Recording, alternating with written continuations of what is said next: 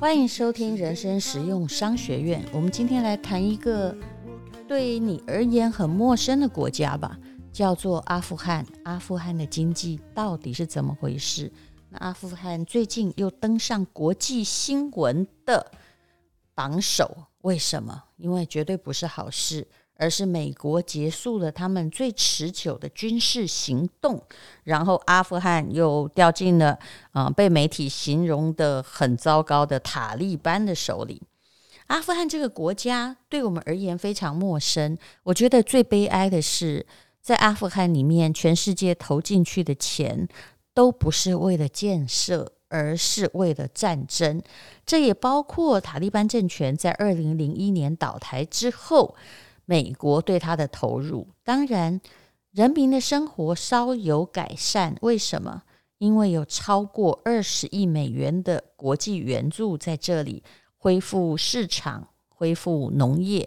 可是为什么我刚刚说，其实大部分的钱是为了战争呢？的确，战争所投入的钱比这个多很多。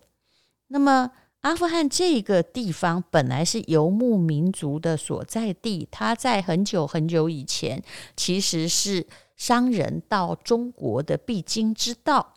那么，但是它其实呢，常常有旱灾啊，然后呃，就算是它的经济非常有进步，就在美国人把钱带进来，还有国际援助之下，可是。在贫穷线，每天还赚不到一块钱美金的人还是非常非常的多。那他一直在依赖外援，就别人给他的钱。那他也依赖贸易，但是问题是有很多游击队，贸易也不会真的太稳固。那他的失业率超过多少呢？你一听到这个，你就知道说，失业率超过某个界限的国家，拜托你不要去，一定有问题。它失业率平均超过百分之二十三，在二零一五年甚至到达百分之四十。那因为大家都很贫穷，刚刚说的贫穷线是平均一个人一天弄不到一块钱美金。那么有很多失业的人就会加进哪里？因为他心里充满愤恨啊。当然啦，有时候美国人的作风去干涉别人的国家内政，也会造成很大的反弹。于是他们会加入激进的。某个宗教组织或成为走私还有犯罪的人，可是其实阿富汗有很多的矿藏，我们这研究珠宝的都知道，有很多宝石，比如说漂亮的橄榄石，甚至有某一些有色宝石，阿富汗的都是非常非常好的。那可是呢，嗯，因为这些。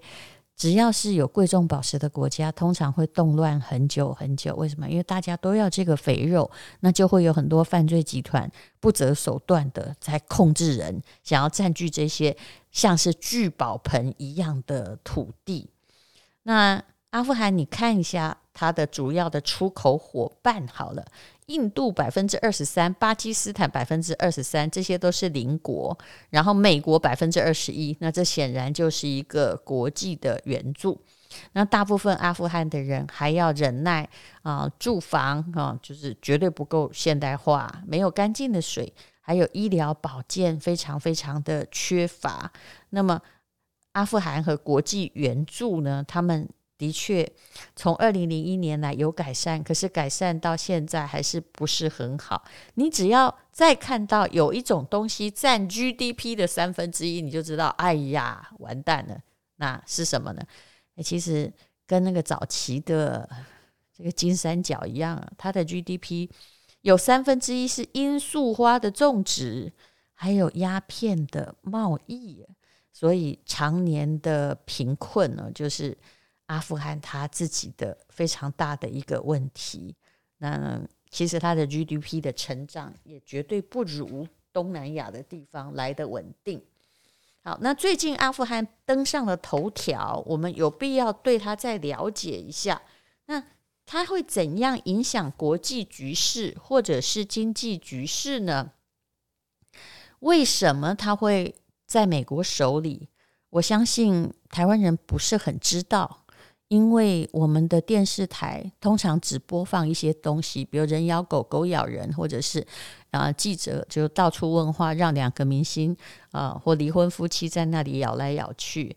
那其实呢，因为国际新闻的影片必须要花钱买，所以花钱买也未必有人看，也就变成我们就成为一个。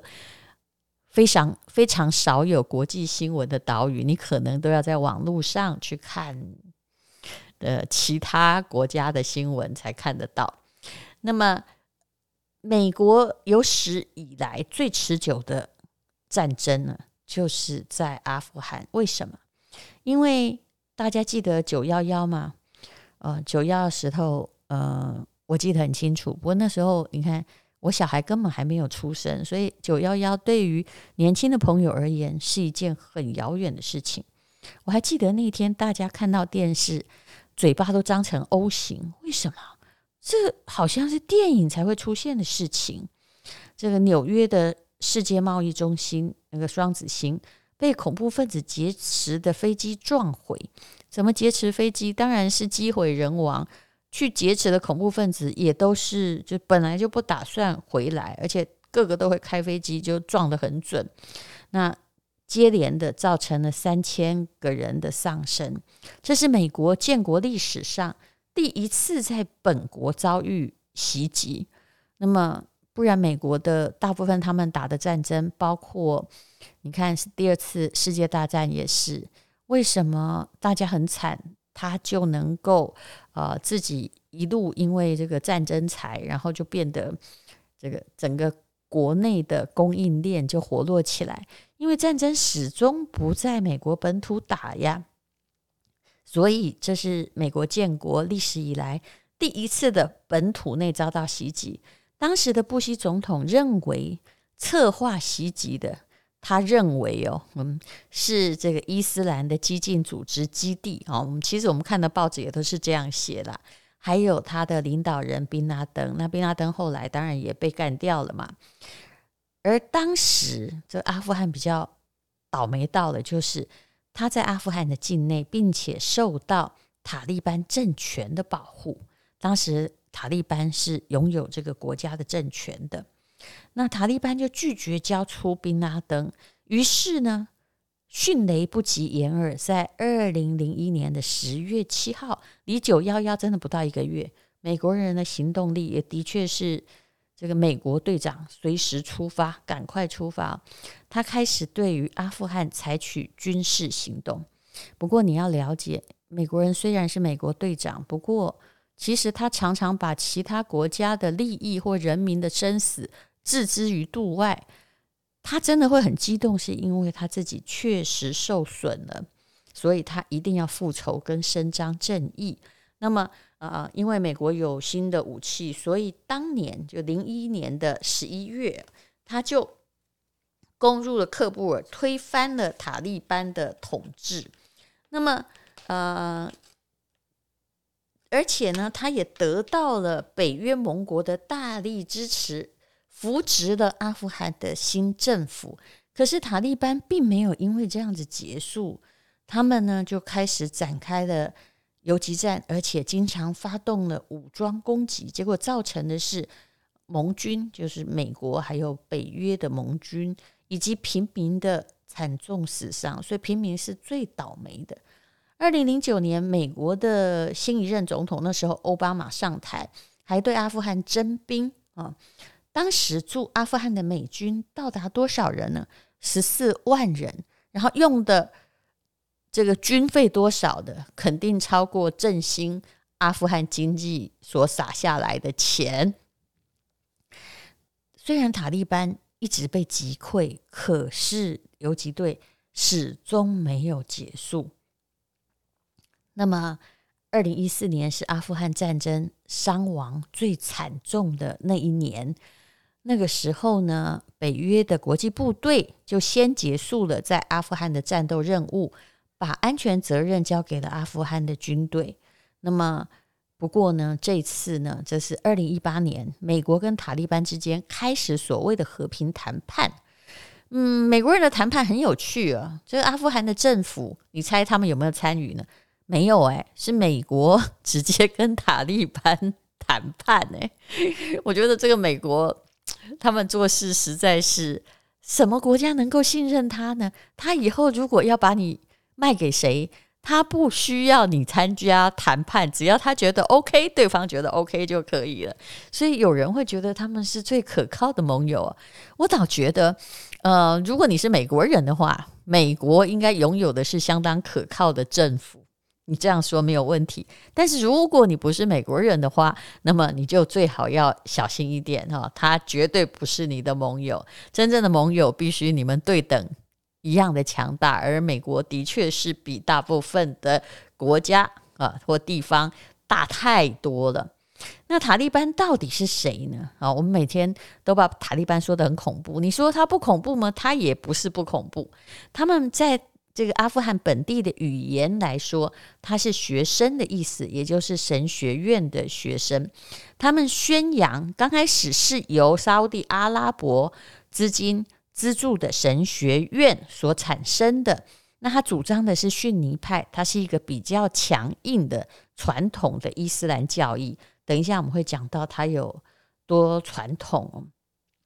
那么他们的势力呢，就是从一九九五年开始就越来越大。从其实，在一九九八年，塔利班已经控制了。阿富汗几乎百分之九十的地区，当然那时候他们也要面对啊、不一样的反抗军，还有游击队。那么呃，其实刚开始阿富汗真的是多灾多难。之前占领他的其实就是就是他的老大哥，就是苏联嘛。那么苏联被赶走之后，阿富汗人后来对于所谓圣战组织的过度行为呢，还是很不满，所以转而。欢迎新出现的塔利班。那塔利班早期受欢迎，也跟他们铲除腐败、去遏制那些贪官污吏，而且呢，让某些他们控制下的地区变得安全繁荣有直接关系。所以，不是像你所说的，就都在进行恐怖行动，也不是啊。可是塔利班的确是非常严格的。如果你是一个女人，你应该不想住在那里。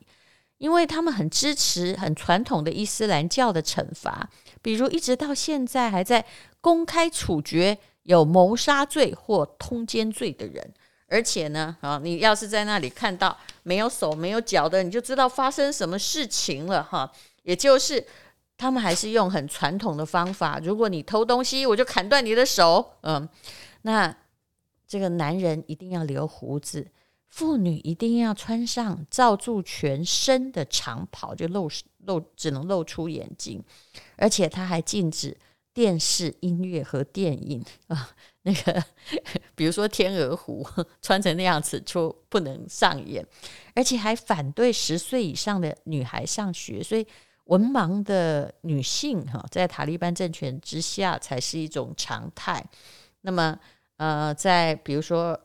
二零零一年，他们不顾国际社会的强烈反对，就炸毁了他们中部的巴米扬佛像，因为它不是回教。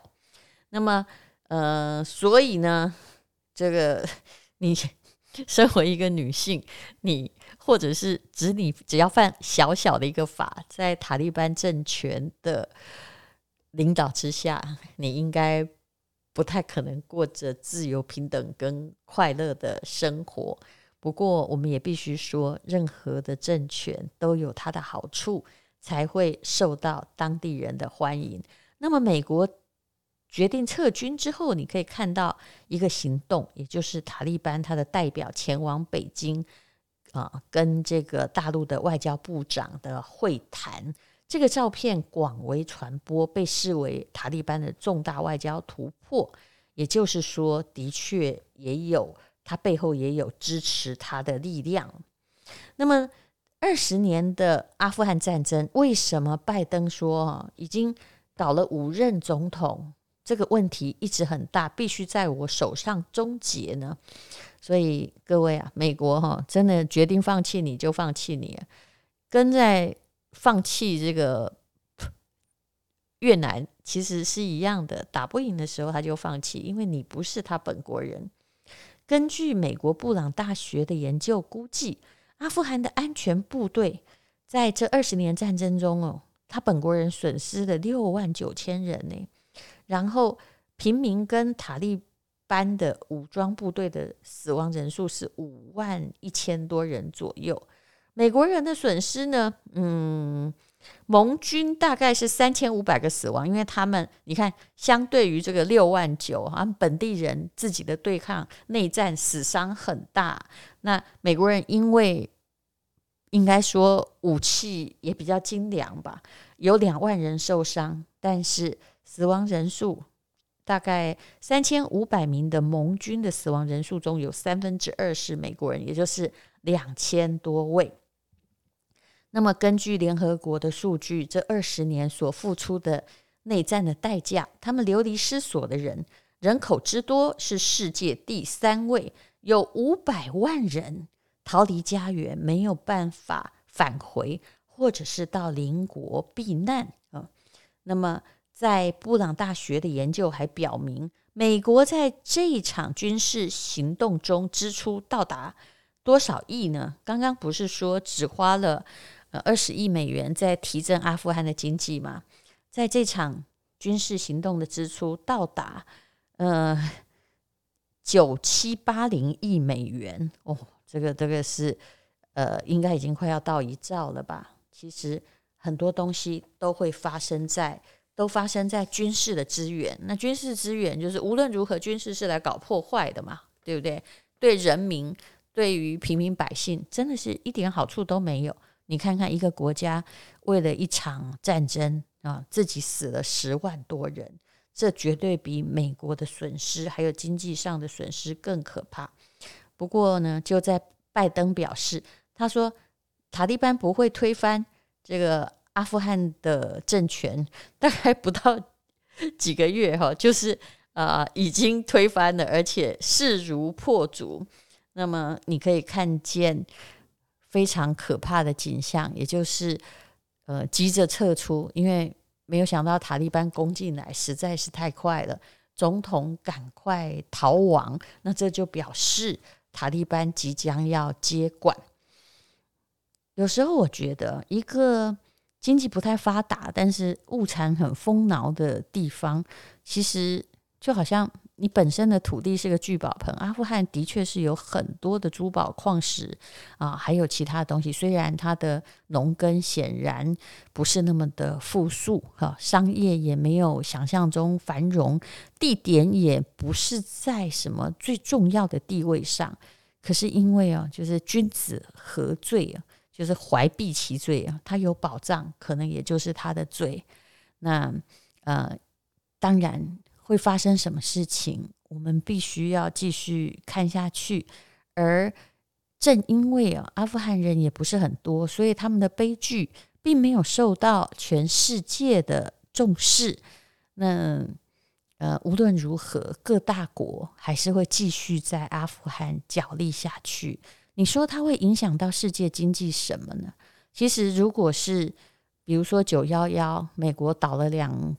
栋大楼可能会引起世界经济的大震荡，但是因为阿富汗它本来占的重要性跟它的 GDP 本身就非常有限，所以呢，它的人民的福祉是一直被忽略的。你会觉得有钱有什么好？但是事实上有一件事事情非常现实，那个国家有钱，它才在世界上。才能够有足够的影响力，否则啊，真的是人命如草芥。那今天我们大致了解一下阿富汗的状况，那我也只能为这样的国家祈祷。那么，其实我要讲的事情，大家应该很明白。如果一个地方没有办法自救，经济不好啊，就算你有一个强大的山姆叔叔来救你，还是救不起来的。人还是。自救最重要，那自救要从经济改革开始，不要期待任何他国的力量或政治的力量可以拯救你。这是一个商业的世界，这个世界其实是在商业世界是又贫又挤，但是就要看看你有没有发现发生过什么样的，就有没有核心的竞争力啊。那我相信台湾是有竞争力的。那嗯，我们也要自己好好的保重，不要想哦让别人来帮你撑腰。谢谢各位收听人生实用商学院。说真的，我开始跑马拉松也有五六七八年了，这一路上受到了很多鼓舞，但也受到了很多的诅咒。这是广告。什么样的诅咒呢？就是中年人如果跑那么久，膝盖会坏掉，你以后就会不良于行。不过显然我的膝盖这些年来越跑越好，就证明了用进废退说。当然这是我自己非常非常相信的。那么这些年来我试过无数的护膝，唯一真正能够保护我的，我现在虽然是在做广告，但是讲的是真话，就只有精美的护膝。刚开始我觉得它很贵。它在日币算起来大概就是，呃，大概是个三万块日币左右吧。可是，呃，因为董事长，呃，总经理啦，吕总经理，他就给我特价，也就是那个 X 型的护膝，特价大概不到三千块。我们最近卖的是两千六百。哎呦，对不起。竟然只有二二八零哎，刚才看到数字，那这是唯一的二十四小时的特价档，因为嗯，也就是因为我们的友情，还有吕总也来 Podcast 的接受访问，那因为我又跑完了名古屋的第二次的马拉松，其实这个。这次的疫情，我大部分时间戴着口罩在跑马拉松，我跑了好多个，最近才在休息，最近改用骑车训练腿部的另外一块肌肉。那么，嗯，要跑全马，一定需要的呼吸叫做不会位移，有的只是保暖用的，不会位移就是你跑六个小时，它很吸汗，它不会臭，而且。把你的膝盖的肌肉固定得很好，尤其是如果你的肌肉没那么健壮，或家里有老人家，我真的劝你也可以这个时候买。呃，目前只要真的只要二二八零嘛，我刚刚看到还吓了一跳，在吴淡如的 FB，那精美本身的网站并没有卖，因为哦，它原价是六千一百八十块钱，它真的可以长效支撑，而且。一点也不会位移，而且呢，它有应该是有两种尺寸。那一般的人，拜托你不要买大的哈，你大概是只要你的腿不特别特别的粗壮，就请买正常的就好。就好像它的内衣可以从这个三十几公斤穿到九十九公斤，这只有日本才有的特殊织法，也是国内没有人可以仿制的。那么就只有二十四小时。如果你刚好有听得到的话，这个庆祝吴淡如跑完名古屋，还有呢，嗯，上次卖精美护膝出了些问题，所以吕总经理，也就是他们仓储换人，有一些大概有呃，其实他卖了整整一千万台币的护膝，大概有一百单出了一些问题，但他会负责到底。那这次就办了一个道歉档，还有。只有在夏天，今年夏天非常热，夏天唯一穿得住不会起疹子的内衣，你可能只有找到精美，因为我试了很多年，我才敢这么说。好，那么请到吴淡如的 FB 哦。